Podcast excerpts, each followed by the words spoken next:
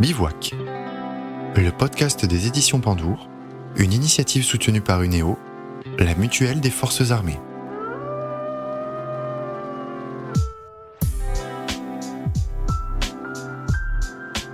Bonjour à tous et merci de nous être fidèles chaque mois pour partager notre bivouac consacré à une personnalité inspirante et hors du commun euh, dont la vie et le destin racontent quelque chose d'une certaine liberté, celle finalement à laquelle nous aspirons tous. Aujourd'hui, je vous propose de rencontrer euh, un homme qui incarne par sa vie et ses choix cette forme de liberté. Il s'appelle Joël Skurmans. Il a déjà vécu plusieurs vies en une. D'abord une enfance plutôt difficile en foyer, puis une entrée dans le monde militaire dans les commandos de marine belge avant de changer de vie et de voyager autour du monde. Il a ensuite exercé de nombreux métiers parmi lesquels parachutiste, secouriste, couturier, journaliste ou encore écrivain. Une personnalité, vous allez l'entendre, hors du commun et dotée d'une très grande humilité. Il nous attend au bivouac.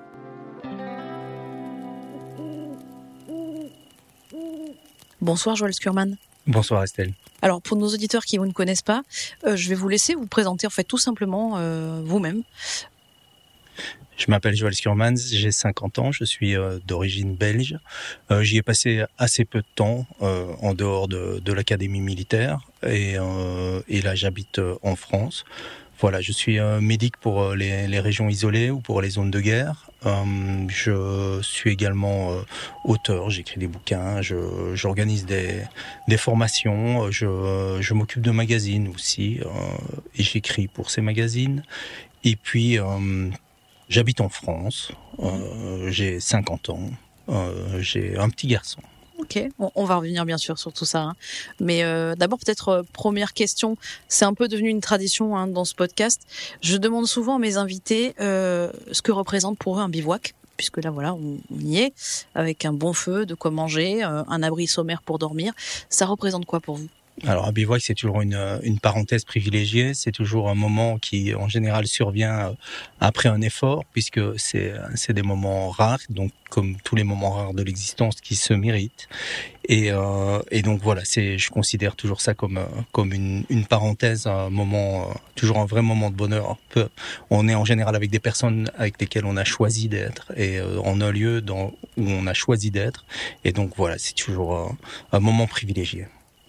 Joël, vous le disiez, vous avez 50 ans. Euh, 50 ans et déjà plusieurs vies au compteur. C'est assez incroyable. Euh, alors, je vais pas tout, tout, bien évidemment, tout énumérer, mais quand même, ancien militaire, voyageur écrivain, euh, secouriste, si je dis pas de bêtises. Vous me corrigez, hein, parce que je peux me tromper, mais photographe, écrivain. Déjà là, on, est pas mal quand même. Hein. Mais euh, en fait, vous continuez inlassablement en fait à vous réinventer. Et parmi ces, autres métiers, ces autres vies, il y a celle de bûcheron, berger, couturier. J'ai l'impression que dans toutes ces vies que vous avez vécues, il y a un fil conducteur quand même qui reste euh, peut-être l'écriture et le besoin de raconter. Ouais, je crois que le voyage et, le voyage et, euh, et l'écriture.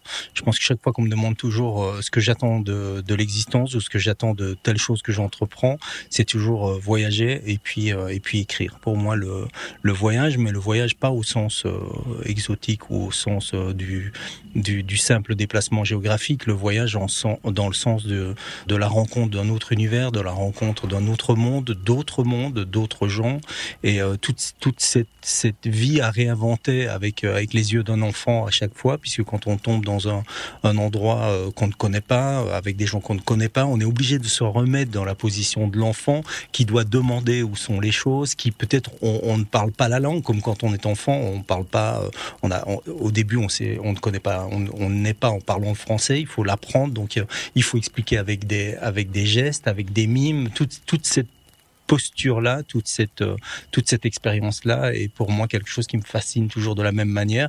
Donc voyager dans ce sens-là. Et puis ensuite, pour moi, le voyage, en tant qu'expérience de vie, euh, ne devient, euh, ne s'achève que quand j'ai trouvé les mots pour le pour le raconter. Alors ça peut être euh, dans un livre, ça peut être euh, dans un simple article, dans une simple note euh, que je vais laisser dans un carnet et qui ne servira jamais à rien d'autre que d'avoir été écrite dans ce carnet, ou dans un documentaire comme celui que j'ai fait avec avec les Rangers de la Salonga, mais le raconter d'une manière ou d'une autre, soit pour juste le, raconter juste pour le carnet, soit euh, pour un public plus large.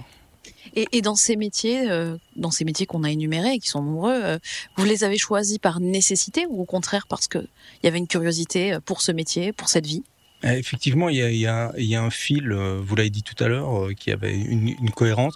elle n'est pas perceptible a priori, le grand écart entre commando parachutiste et berger ou entre, euh, entre couturier et puis aujourd'hui peut-être responsable de contenu pour des mags ou secouriste pour, pour les zones isolées. Il y a, et pourtant, il y a un lien, il y a une continuité fatalement puisque c'est, on parle de, de la même personne, donc cette personne, déjà par le lien de du fait que ce soit la même personne, bah, il y a un lien et puis ça reste une seule existence. Donc euh, le lien, il a, il a dû se faire, donc il existe. Et effectivement, euh, il, y a, il y a une cohérence entre. Hein, ça prendrait peut-être un peu de temps, euh, ça nous prendra peut-être un ou deux thés supplémentaires pour, pour arriver à, dégager le fil dans sa continuité, mais, mais il existe. Oui, il y a une cohérence entre tout ça. Oui, elle s'explique. Elle s'explique clairement. Bon, on peut prendre le temps, mais simplement aussi pour ces villas, vous ne reculez devant aucun sacrifice, aucune difficulté. Euh, s'il faut reprendre des études ou faire ce genre de choses, vous, vous y allez. Ah, j'aime bien l'idée justement de, de, repartir à zéro, même si on, sait tous qu'on repart jamais à zéro. Euh, euh ça n'est qu'une une continuité, mais l'idée de repartir avec euh, un chapitre blanc. Alors le livre il ne l'est pas, mais le chapitre suivant il peut être blanc. Et j'aime cette idée qu'on peut décider un matin de, de, dire je vais, je vais, j'en sais rien. Bah, vous parliez de, de bûcheron tout à l'heure. Je vais devenir arboriste grimpeur. C'est quelque chose là où Aujourd'hui, j'en ai absolument pas les compétences, mais je vais apprendre, je vais réapprendre et euh, je vais trouver, je vais créer un nouveau monde autour de ça, puisqu'il va falloir euh, qu'on n'apprend pas seul, euh, partir à la rencontre d'eux, ensuite euh, se remettre dans la position de celui qui ne sait pas, et puis apprendre, apprendre. Et, et j'aime cette idée que à la fin d'une vie, un homme, un homme, que cet homme soit une femme, un homme, peu importe, qu'un qu'un être humain soit capable aussi bien de pouvoir écrire de la poésie que euh, abattre et débiter un arbre, que réparer euh, un vêtement, que de pouvoir cuisiner un bon plat ou euh, de pouvoir décrire les, constellations dans, le ciel. Donc j'aime cette idée. Il y a quand même aussi là, peut-être qu'on va parler de la logique de cet ensemble. C'est quand même la liberté aussi quelque part. Il y a un goût très prononcé pour pour la liberté. Finalement, vous, vous, représentez un peu, vous êtes un peu l'incarnation euh, de votre vie, hein, euh, de la plupart des gens qui rêvent d'être un peu un électron libre aussi quelque part, de pouvoir se réinventer. Euh, euh, avec en plus une facilité assez déconcertante vous concernant, franchement, quand on voit le nombre de métiers que vous avez fait et puis, puis tous vos projets hein, qui sont en cours, hein, parce que tout ça évidemment est concret et palpable. Vous l'avez, il y a, vous avez une bibliographie derrière vous. Enfin, il y a des, des livres qui sont là, des expériences qui sont là. Euh, pourtant, on imagine bien que c'est pas toujours simple non plus. Clairement non, c'est pas ça. Euh, je ne sais plus qui a écrit euh, la liberté, c'est quelque chose de fatigant. La liberté, oui, c'est effectivement fatigant. Mais la notion de liberté, elle est constante. Elle est, euh, c'est l'idée de, de pouvoir, de pouvoir, comme je le disais tout à l'heure, se réinventer, imaginer quelque chose, se voir dans quelque chose, et et ensuite faire ce qu'il y a lieu de faire pour pour y parvenir. Quitte, comme vous le disiez tout à l'heure, à devoir reprendre de longues études si c'est nécessaire, quitte à devoir tout vendre et recommencer à zéro à plusieurs milliers de kilomètres, euh, quitte euh, à être dans la sécurité, à être dans le dénuement, euh, à devoir recommencer dans des lieux qu'on ne connaît pas avec des personnes qu'on ne connaît pas. voilà, c'est il faut il faut accepter cette idée que que rien de ce qu'on a eu jusqu'à présent n'est acquis. donc qu'on peut qu'on peut complètement se retrouver fauché à, la rue et puis mais que de là on peut reconstruire quelque chose il y a, il y a quelque chose à reconstruire évidemment.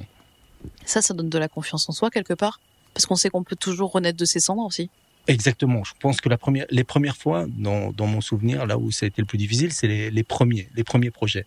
Quand j'ai quitté notamment euh, l'institution militaire, euh, où on est, euh, même si on est très exposé par moment, puisque moi j'étais dans une fonction combattante, dans une unité commando, euh, on est fatalement très exposé. On est dans des dans des moments peut-être de grand danger, mais c'est un danger qui est encadré, c'est un danger qui est structuré, qui est planifié. c'est quelque chose qui est sauve sérieux accro euh, sous contrôle et euh, surtout euh, pour lequel on a derrière soi un gros backup. Il y a toute une machine qui est derrière et qui est une machine très organisée par définition et donc c'est une notion de danger euh, particulière, mais euh, qui moi euh, m'a construit, a fait a fait l'homme que je suis que je suis aujourd'hui en grande partie et qui m'a préparé à ce qui m'attendait par après, et c'est-à-dire que il y a un moment, ce backup il n'existe plus. Une fois qu'on n'est plus dans une structure comme celle euh, de l'armée, quand j'ai fait euh,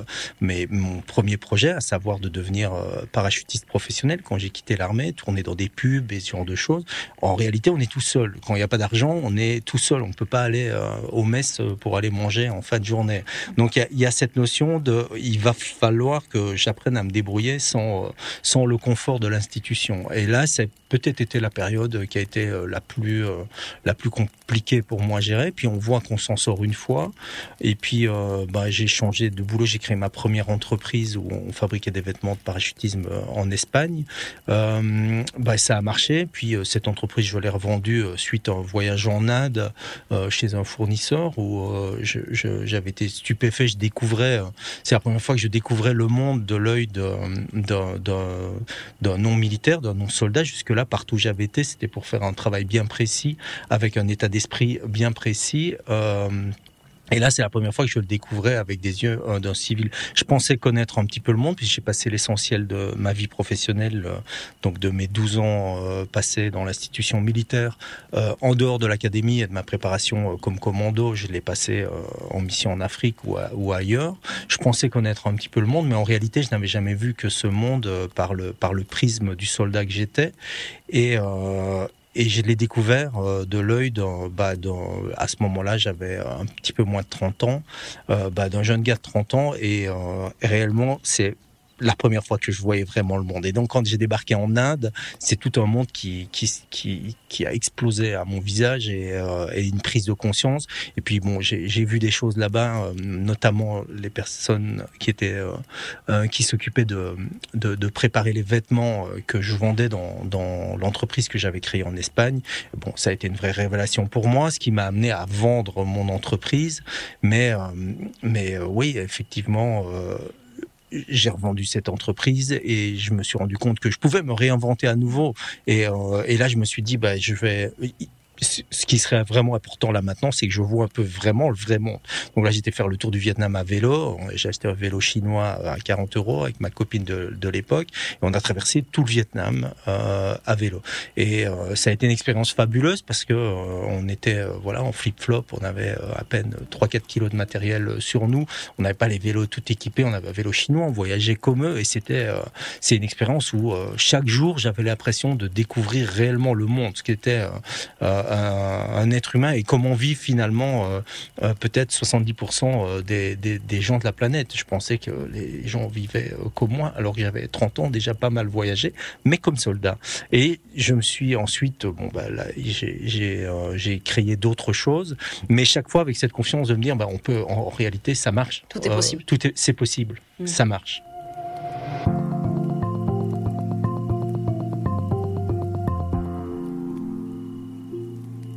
Pourquoi l'armée? Parce que euh, finalement, euh, comme vous dites, c'est un peu, vous avez, vous avez vécu vos premières années au travers de ce prisme-là, euh, et, et c'est pas à l'armée, euh, on pense pas forcément à l'armée quand on pense à la liberté. Hein. Je, je, mm. je, caricature évidemment, mais voilà, c'est pas la première idée qui nous vient à l'esprit, euh, puisqu'on se dit que c'est quand même un univers assez où il y a beaucoup de règles, de normes à respecter, etc., une hiérarchie. Qu'est-ce qui vous a amené justement à vous engager à devenir soldat? euh, moi, je viens du milieu très populaire. Mon père, euh, quand je suis né, avait 19 ans. Ma mère avait 17 ans. Euh, C'était très compliqué. J'ai jamais connu ma mère. Et euh, mon père a été jugé inapte pour avoir ma garde. Donc, j'étais en famille d'accueil.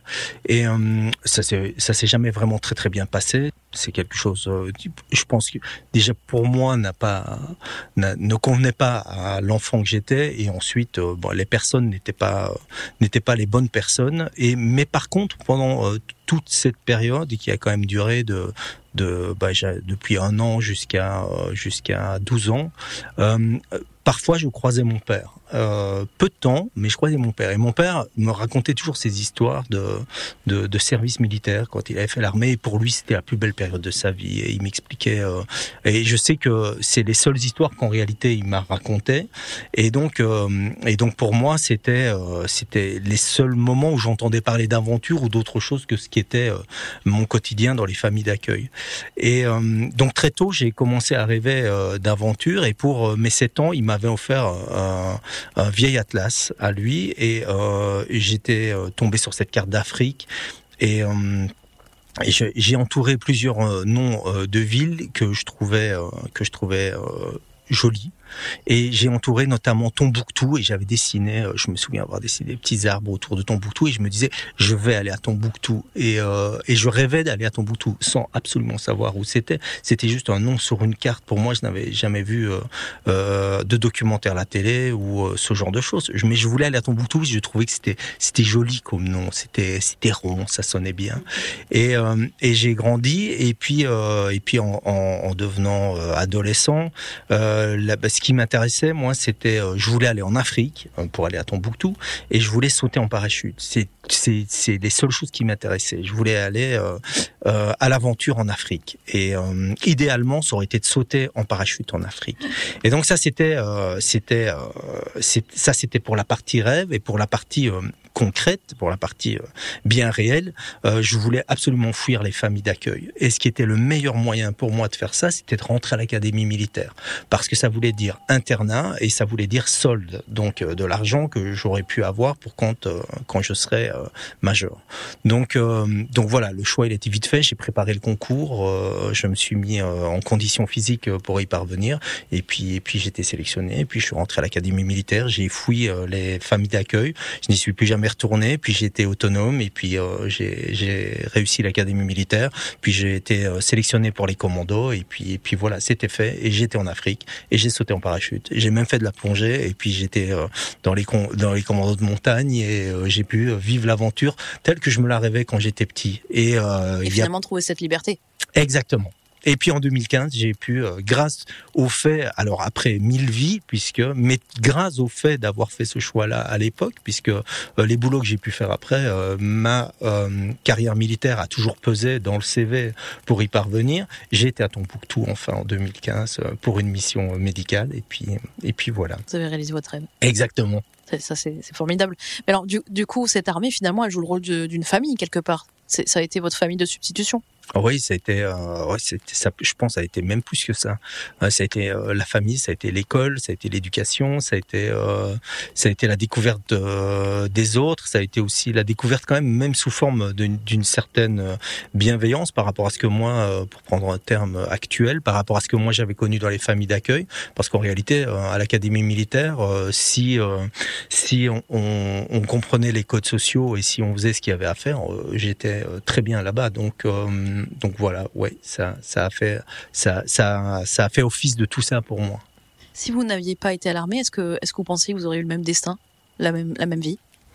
Euh, Je suis certain que de toute façon, j'aurais pas été la même personne et je je pense pas que j'aurais euh, euh, pu euh, accumuler cette confiance en moi de me dire on, on, peut on peut se dépasser, on peut dépasser les obstacles, on peut on peut même encaisser, on peut même avoir mal, on peut avoir ça peut être très difficile, mais en réalité, on peut passer le mur et derrière après ça continue et surtout quand on s'arrête, quand on se retourne et qu'on regarde le mur, on, on, le regarde en se disant bah voilà, je l'ai fait, j'ai pu le faire. On m'a dit avant de que avant de sauter que je pourrais le faire, je l'ai fait et c'est vrai, ça marche. On peut le faire. Alors, 12 ans dans l'armée, vous le disiez hein, tout à l'heure. Oui. À quel moment est-ce que vous décidez de changer de vie, justement? Et pourquoi? Alors, c'est euh, au départ, c'est un accident. Euh, je suis à, à une formation, euh, à une formation pour l'armée. Et je, sur le chemin du retour, je suis passager dans le véhicule, je fais la route avec un collègue et on a, on a un grave accident avec un camion citerne. Et euh, le véhicule passe complètement euh, sous le camion citerne et euh, les pompes, le système de pompe défonce le moteur et moi je suis passager et le moteur me passe dans les jambes et dans le bassin. Et, et là, ça, ça va être un, un arrêt complet. C'est neuf mois d'hospitalisation, un an et demi de rééducation, avec euh, avec le, le spectre de ne plus pouvoir euh, marcher que que en boitant Et, et ça, c'est quelque chose que qu'à ce moment-là, je, n'accepte pas. Et, et j'ai la chance de nouveau que ça m'arrive en étant euh, militaire, puisque euh, je bénéficie à ce moment-là de toute la structure médicale de l'armée euh, et du temps qu'il faut pour me remettre. Donc je suis alité pendant neuf mois avec la jambe en traction, etc., pour réparer l'entièreté du bassin. Et je commence une très longue rééducation, et notamment dans certains services de l'armée française, avec lequel l'armée belge collabore à ce moment-là. Et mois après mois et fort après fort, je parviens à, à remarcher, et notamment à, à, remarcher normalement, et puis à courir, et puis à recourir normalement, et puis même à, à refaire du, du, du, snowboard. À l'époque, je faisais beaucoup de snowboard, beaucoup de montagnes, et, euh, et alors que c'était totalement improbable deux ans auparavant, je vais euh, même recommencer à sauter, et euh, puisque c'était la partie vraiment la, la, la plus euh, la plus délicate peut-être de l'objectif que je m'étais fixé, c'était de remonter dans un avion et de pouvoir ressauter en parachute. C'était toute ma vie à cette époque-là, puisque j'étais chuteur opérationnel dans les commandos. Et euh, mais ce qui était certain, c'est que je ne pourrais plus jamais l'être en tant que militaire, puisque euh, au niveau du profil médical, je ne correspondais évidemment plus avec la plaque dans le, bassin, les vis, etc. Je ne correspondais plus au profil médical, et donc euh, bah, je, je me suis dit que j'allais en faire mon métier, mais en tant que civil. Et puis, euh, et puis voilà, l'objectif euh, suivant était là, et puis, et puis à force de travail, euh, ça a fonctionné. Et là aussi, en fait, finalement, vous, êtes, vous avez réussi à surmonter les difficultés, à vous dépasser au final, je me rends compte qu'à chaque, à chacune de ces charnières de, de, de mon existence, j'ai pris cette difficulté pour la transformer en, en nouvelle, euh, finalement, en nouvelle possibilité. Euh, c'est quelque chose que j'aime bien chez les anglo-saxons, c'est de voir euh, euh, plutôt le champ des possibles et les opportunités plutôt que les problèmes, en réalité. Et de se dire, euh, bon, bah, puisque ça, ça va s'arrêter, il y a certainement quelque chose à faire derrière. D'autant que ces deux ans immobilisés, bah, c'était la première fois de ma vie que j'avais l'occasion de penser, euh, puisque moi j'ai enfant, euh, bon, bah, j'étais pas du tout dans un milieu qui, qui favorisait ça. Et puis euh, euh, bah, l'académie militaire, on apprend à penser, mais on apprend à penser d'une certaine manière, orienté efficacité et objectif, euh, ce que j'avais euh, très bien fait pendant pendant ces années-là. Mais c'est la première fois où j'avais l'occasion de penser, euh, finalement, bon bah maintenant que que j'ai passé ces étapes-là, qu'est-ce que j'ai envie de faire de ma vie? Je suis qui? Qu'est-ce que Alors peut-être des questions qui peuvent paraître risibles quand moi je me les pose à 27 ans et que des gens se les posent déjà à 12, 14 ans. mais moi j'avais jamais penser en termes de, de, de philosophie de vie. Euh, pourquoi est-ce qu'on est là Il faut j'ai envie de faire quoi J'ai envie d'aller où Avec qui Comment euh, C'était la première fois que je me posais ces questions, et c'est la première fois aussi que j'avais euh, l'occasion de commencer à lire. Et donc j'ai lu beaucoup. Et évidemment ça, ça a changé ma vision du monde. Ça m'a fait comprendre que je n'avais vu pas grand chose du monde et que le monde était grand, il était vaste, euh, peuplé de beaucoup de gens. Et, euh, et, et, là, ça, ça a commencé à devenir vraiment mon, mon, nouveau, mon nouveau point de mire. C'est de me dire, je, je voudrais connaître le monde. Et à quel moment vous vient l'écriture? Elle, elle, arrive à quel moment? À l'écriture, elle vient, elle vient quand même plus tard parce que euh, au, de la même manière que la lecture vient tard dans mon existence, mais une fois qu'elle y entre, elle y entre définitivement. Je reste euh, pas autant que je ne le voudrais par manque de temps, mais je reste un grand lecteur. Si j'ai du temps, c'est pour lire, euh, pas pour autre chose. Euh, et la lecture et l'écriture, pareil. Elle vient, elle vient assez tard en fait, et elle vient euh, quand euh, à la naissance euh, de, de, mon premier fils, euh, parce que il y a il y a il y a eu plusieurs opérations militaires, évidemment, euh, sur, bah, comme, comme dans toute carrière militaire. Mais euh, bon, la première m'a beaucoup marqué, donc c'était en Somalie en 93, et, euh, et, et de, de, la même manière que, que je l'expliquais tout à l'heure euh, quand je suis arrivé en, en, Inde, euh, il y a tout un monde qui s'est euh, qui s'est ouvert à moi. Notamment, c'était euh, mon premier voyage en Afrique, puis c'était ma première mission de soldat, et puis c'était aussi ma première interaction euh, réelle entre euh, le monde du Nord, le monde du Sud, et de voir euh, comment mes, certains de mes collègues pouvaient, pouvaient se comporter. Tout ça avait, certaines choses avaient été, avaient été difficile à accepter euh, pour moi, difficilement encaissé, et euh, c'est des choses que j'avais euh, que j'avais mis à l'intérieur, bah, comme comme on fait tous, on met ça dans un tiroir et on se dit bon bah quand j'aurai du temps, je traiterai je traiterai ça. Et là c'était le moment de le traiter parce que je me disais un jour mon fils il va me demander mais pourquoi tu es devenu soldat et est-ce que tu as déjà tué des gens? Puisque c'est c'est en général des questions assez qu'on vous pose assez rapidement et particulièrement les enfants puisque ça m'était déjà arrivé plusieurs fois quand euh, euh, j'allais manger euh, chez des amis ou qu'on me présentait en tant que soldat, les enfants me demandaient s'il y déjà tué des gens, s'il y avait une mitraillette, toutes ces questions, et je me disais mais bon, à eux, je leur réponds quelque chose, mais à mon fils, quand il va me poser la première fois ces questions, mais qu'est-ce que je vais lui répondre? Et, euh, et, et, donc, euh, j'ai commencé à écrire, à, griffonner euh, simplement des fragments de texte, des fragments de pensée. Et puis, ces pensées, elles se sont collationnées, et puis elles, sont, elles ont commencé à, à créer une histoire. Et puis, cette histoire, elle, elle est elle est, elle est rapidement devenue anachronique puisque euh, je la, je, je la racontais euh, plus de 10 ans, plus de 15 ans après les faits.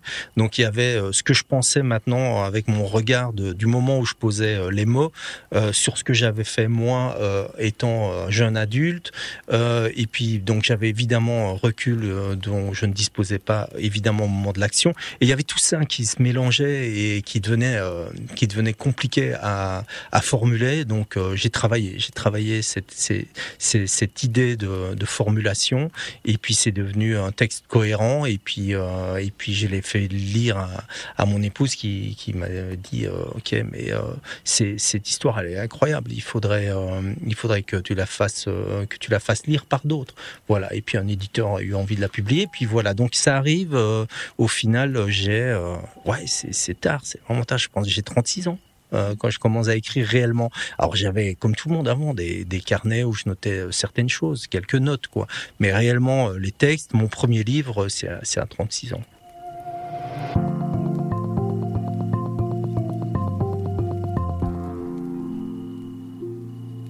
Vous en avez écrit un deuxième de roman qui s'appelle Mais ce qui persiste en moi et ce fragment d'inhumanité, dans lequel vous évoquez le conflit rwandais la guerre civile euh, que vous aviez euh, vécue je crois, lorsque vous étiez soldat. Est-ce que ce livre est un moyen pour vous d'évoquer les horreurs de la guerre que vous avez vécues là-bas? Est-ce que c'est un, un, livre un peu thérapie quelque part ou pas du tout? Ah oui, c'est, je pense avec le recul que, que c'est un livre thérapie.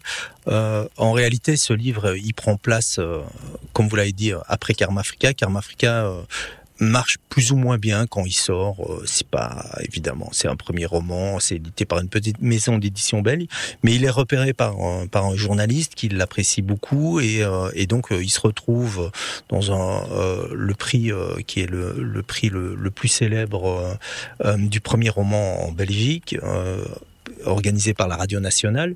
Et euh, et ça ça entraîne euh, ce, petit succès euh, entraîne le deuxième roman. Pourquoi? Parce, parce qu'il y a une demande de la part de, de mon éditeur et puis moi surtout de mon côté humainement bah, à la fois l'expérience du premier livre a été salutaire en réalité. Pour mon esprit ça m'a fait pour tout dit tout platement ça m'a fait beaucoup de bien de, de d'aller récupérer certaines histoires enfouies et puis de pouvoir euh, euh, les mettre de les mettre en mots. Et là, euh, je me rends compte qu'en réalité, si si j'avais eu plus de, de jugeote à ce moment-là, mon premier roman, je, pense pas que je l'aurais fait publier. voilà, je l'aurais je l'aurais très probablement gardé pour moi. Mais ce premier roman, je pense qu'avec le recul, son seul but, c'était de préparer le deuxième. Où là, en plus d'une d'un moment familial compliqué, d'un moment euh, personnel compliqué, euh, puisque je me sépare euh, de, de, de, de, la mère de mon fils à, ce moment-là.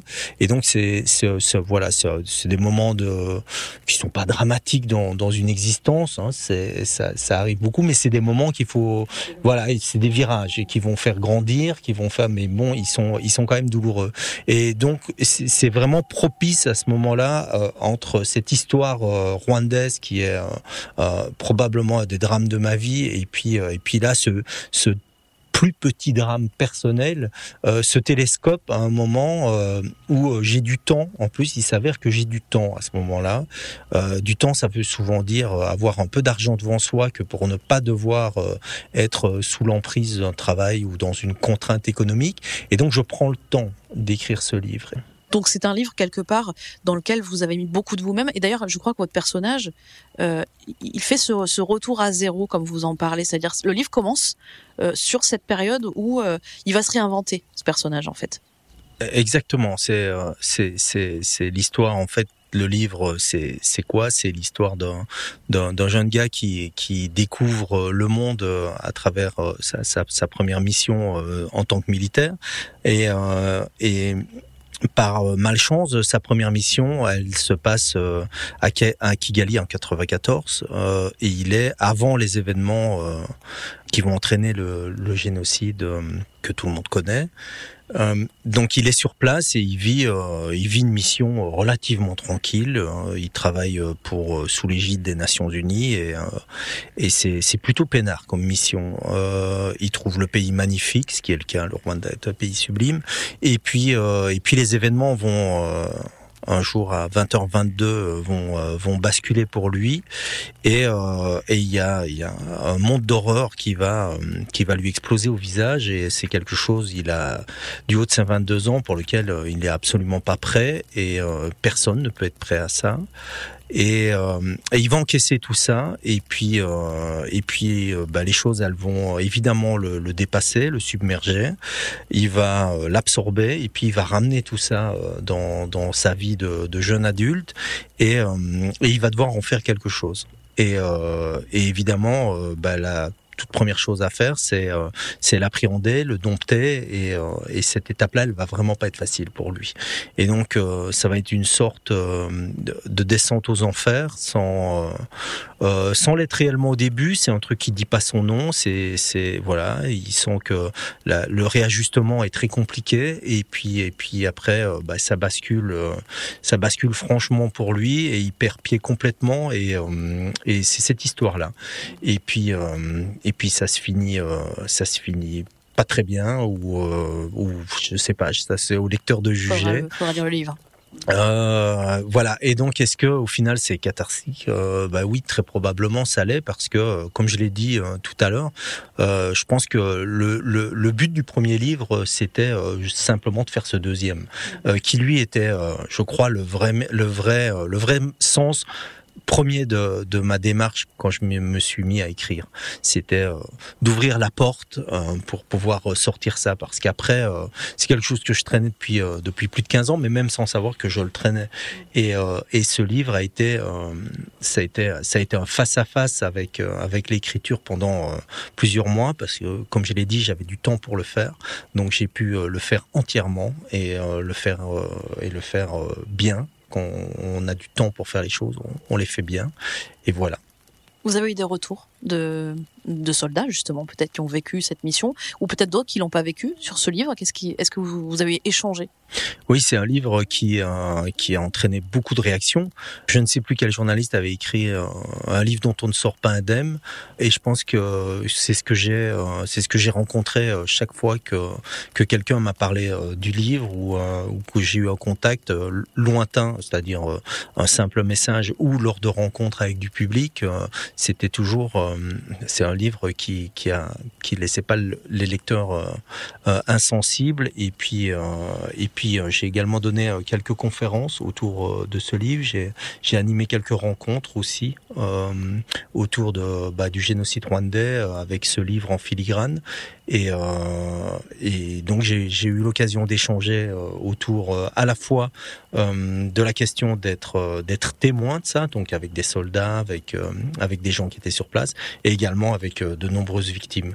Pour écrire le livre, j'ai d'ailleurs pris énormément de de, de, de, témoignages directs des gens que j'ai rencontrés ou des gens que j'ai cherché à rencontrer, euh, soit au moment de l'écriture, soit euh, avant, quand je les préparais parce que parce que j'avais envie justement comme comme je le disais tout à l'heure également d'avoir d'autres angles. Il y avait mon angle, celui du soldat au milieu de la de la de la tempête, du désastre, et puis il y avait l'angle des victimes, et puis il y avait l'angle l'angle des bourreaux que je fais intervenir également dans les dans dans, dans le livre en leur prêtant voix.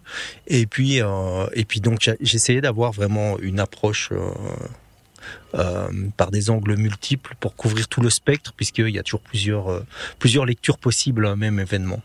Cette guerre, la guerre en général, ça vous inspire quoi, vous, maintenant Enfin, après toutes ces années, après ce travail que vous avez fait d'introspection, ça fait évidemment, cette question fait évidemment écho au drame qui se déroule en ce moment en Ukraine.